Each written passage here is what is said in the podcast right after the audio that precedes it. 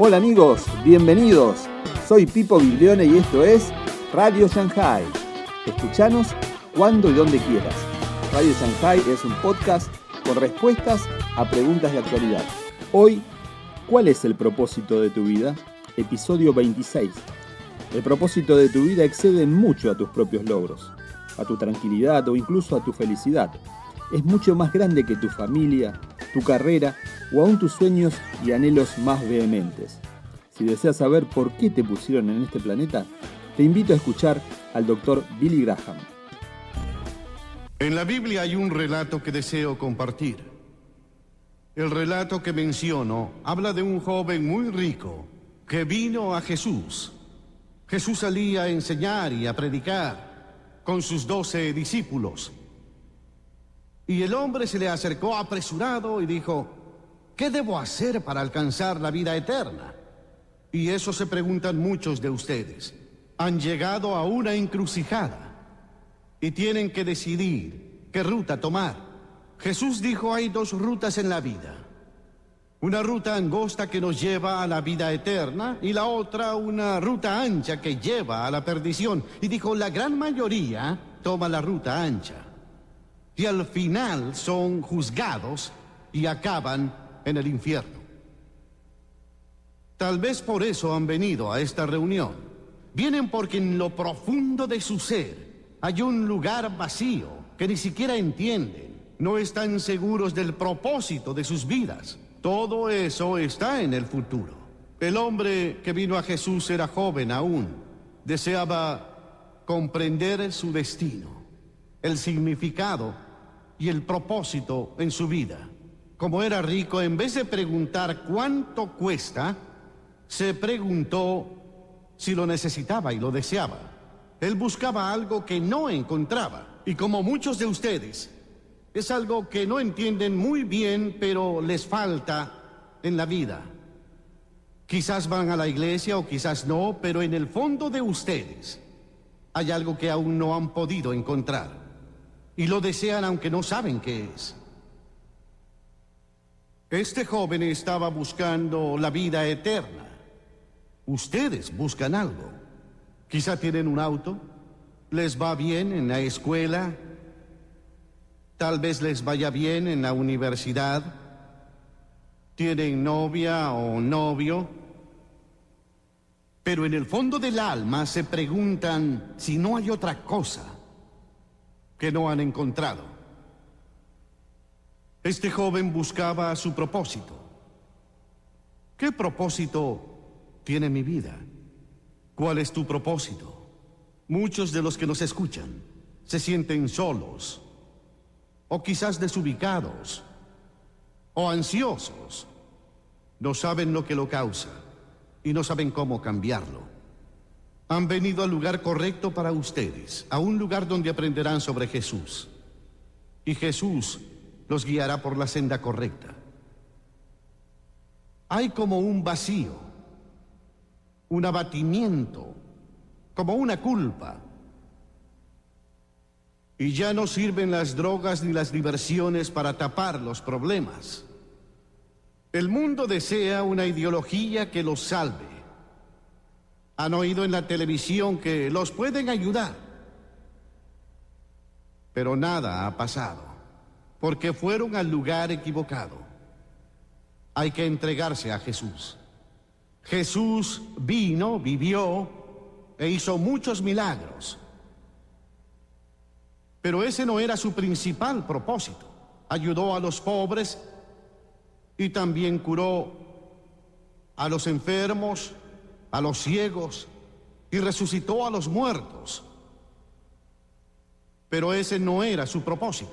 Su propósito era ir a la cruz. Y murió en la cruz. Muchos de los presentes son católicos, otros son protestantes, otros no son de ninguna religión, pero han visto imágenes de la cruz, han visto crucifijos. Y allí fue donde Jesús fue crucificado por ustedes. Tomó nuestros pecados y la Biblia dice somos pecadores. ¿Qué es pecar? Pecar es violar la ley moral de Dios, violar los diez mandamientos, La Biblia dice, quien quebranta un mandamiento, quebranta a todos. Yo los he quebrantado. Soy un pecador. La Biblia dice, el resultado del pecado es la muerte. Muerte eterna. Es terminar en el infierno. Eso me merezco. He pecado, violado la ley de Dios. ¿Qué necesito hacer? La Biblia indica que debo arrepentirme. El primer sermón de Jesús habla del arrepentimiento. ¿Qué significa eso? Significa dar la vuelta, transformarse, cambiar la dirección en la que vamos.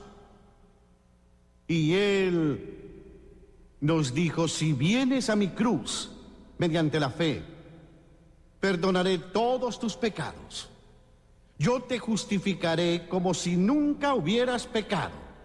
Todo queda borrado en tu pasado. Y ya no se hablará del tema. Ni siquiera Dios recordará tus pecados. ¿Se imaginan eso? Eso nos dice la Biblia. Dios no puede recordar tus faltas y pecados. El joven habló con la persona apropiada. Dijo, ¿qué debo hacer para tener vida eterna? Fue a la persona que entiende los problemas, dificultades y tentaciones que enfrentamos. Entiende nuestro dolor, alegría, fracaso y dificultad. Él murió en la cruz, pero la Biblia dice que resucitó y es un Cristo viviente. Esta noche, Él conquista al pecado al infierno y a la muerte. El joven vino con urgencia hacia Jesús, él corrió hacia Jesús. Y es posible que algunos de ustedes corran hoy hacia Jesús y cambien sus vidas. El muchacho llegó en un buen momento, pues aún era joven. La Biblia dice que con la edad el corazón se endurece, se hace duro. Acuérdate de tu Creador en los días de tu juventud, dice la Biblia. Muchos servidores de Dios comenzaron sus vidas de fe cuando eran jóvenes. José era joven al convertirse en primer ministro de Egipto. Y uno de los grandes hombres de la Biblia, Moisés, era muy joven cuando rechazó el trono de Egipto. Era heredero al trono del imperio más poderoso del mundo.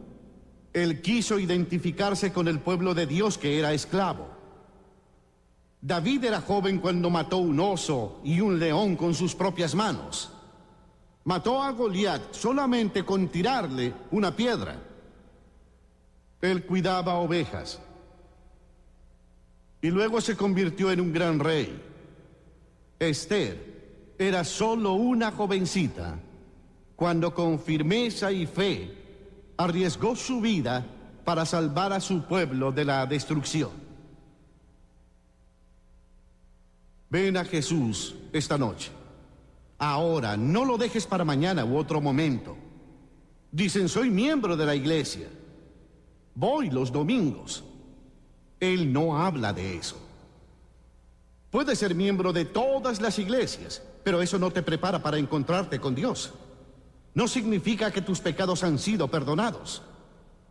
Jesús enseñó que ser miembro de una organización o aún de una iglesia no es la solución. La solución es Cristo en esa cruz resucitado de los muertos. Y este joven dijo, ¿qué debo hacer? Él buscaba la vida eterna y dijo, ¿qué debo hacer? Pero cometió el error de pensar que podía trabajar para obtenerla. No se puede trabajar por ella. Te la da Dios. Por fe, por gracia te la da. No la merecemos. La gracia es un favor no merecido, es algo que no se gana ni se merece. Dios les ofrece su gracia esta noche, les ofrece su perdón. Jesús dijo, detente y piénsalo. Jesús dijo, considéralo. Él dijo, te costará. Si vienes a mí, Tú debes abandonar todas tus posesiones y dar todo aquello que no necesites a los pobres. Y ven y sígueme. Es que Dios te ama. Cristo te ama e incluso muriendo en la cruz tuvo la capacidad de pensar en ustedes cientos de años en el futuro. Él vio cuando iban a nacer. Él vio todas sus vidas y dijo, no, no importa lo que Rosa, María o Pablo hagan, yo los amaré. Y por eso Él se dejó crucificar, lo hizo por amor. Él no ama a la gente por el color de su piel o por el lugar donde vive o por su educación. Te ama porque eres un ser humano creado a su imagen y eres potencialmente un hijo de Dios. Ante Dios todos somos iguales. A Dios no le importa cuál es el, el color de nuestra piel.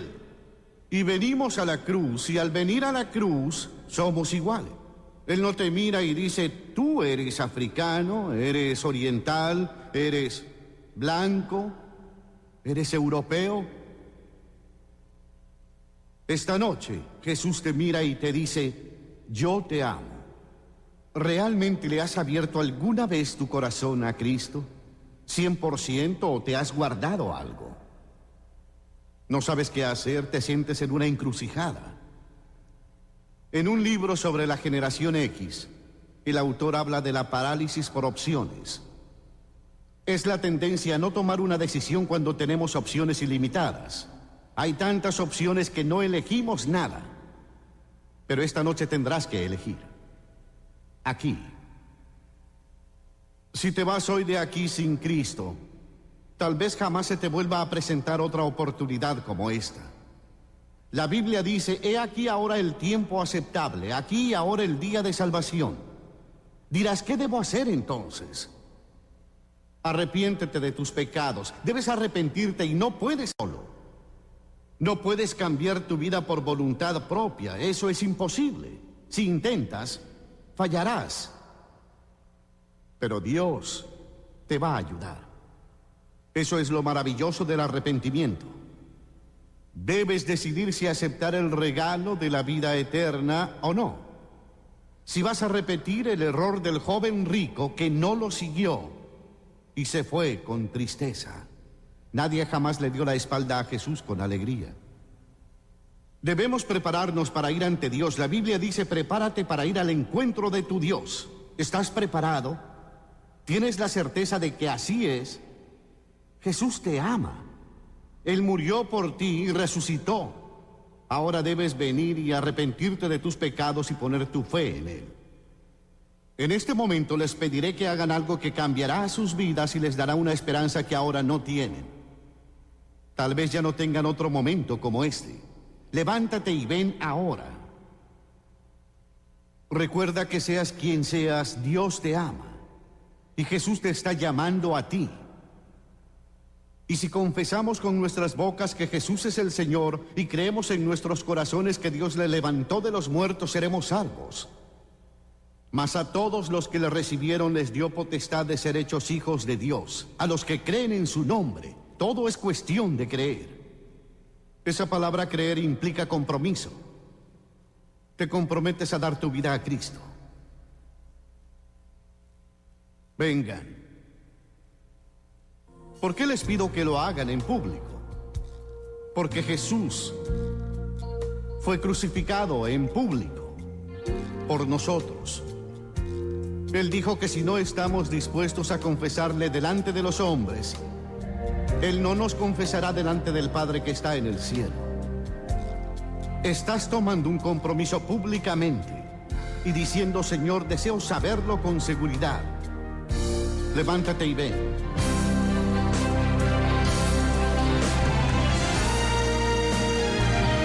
Ante cualquier consulta por lo que has escuchado, te invito a contactarte con nosotros. Si te gusta el programa, dale like y compartilo en tus redes sociales. Nos despedimos con Cristina Grimmy interpretando In Christ Alone. ¡Chao!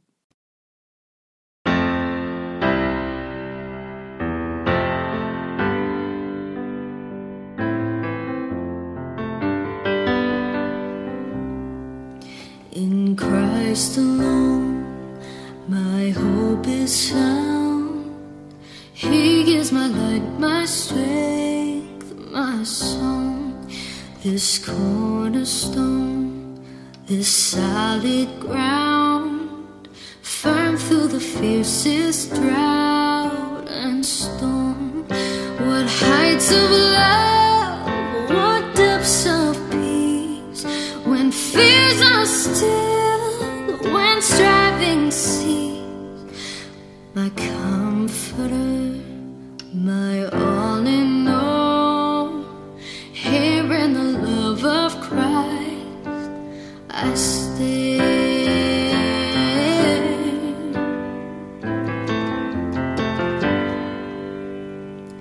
There in the ground, his body.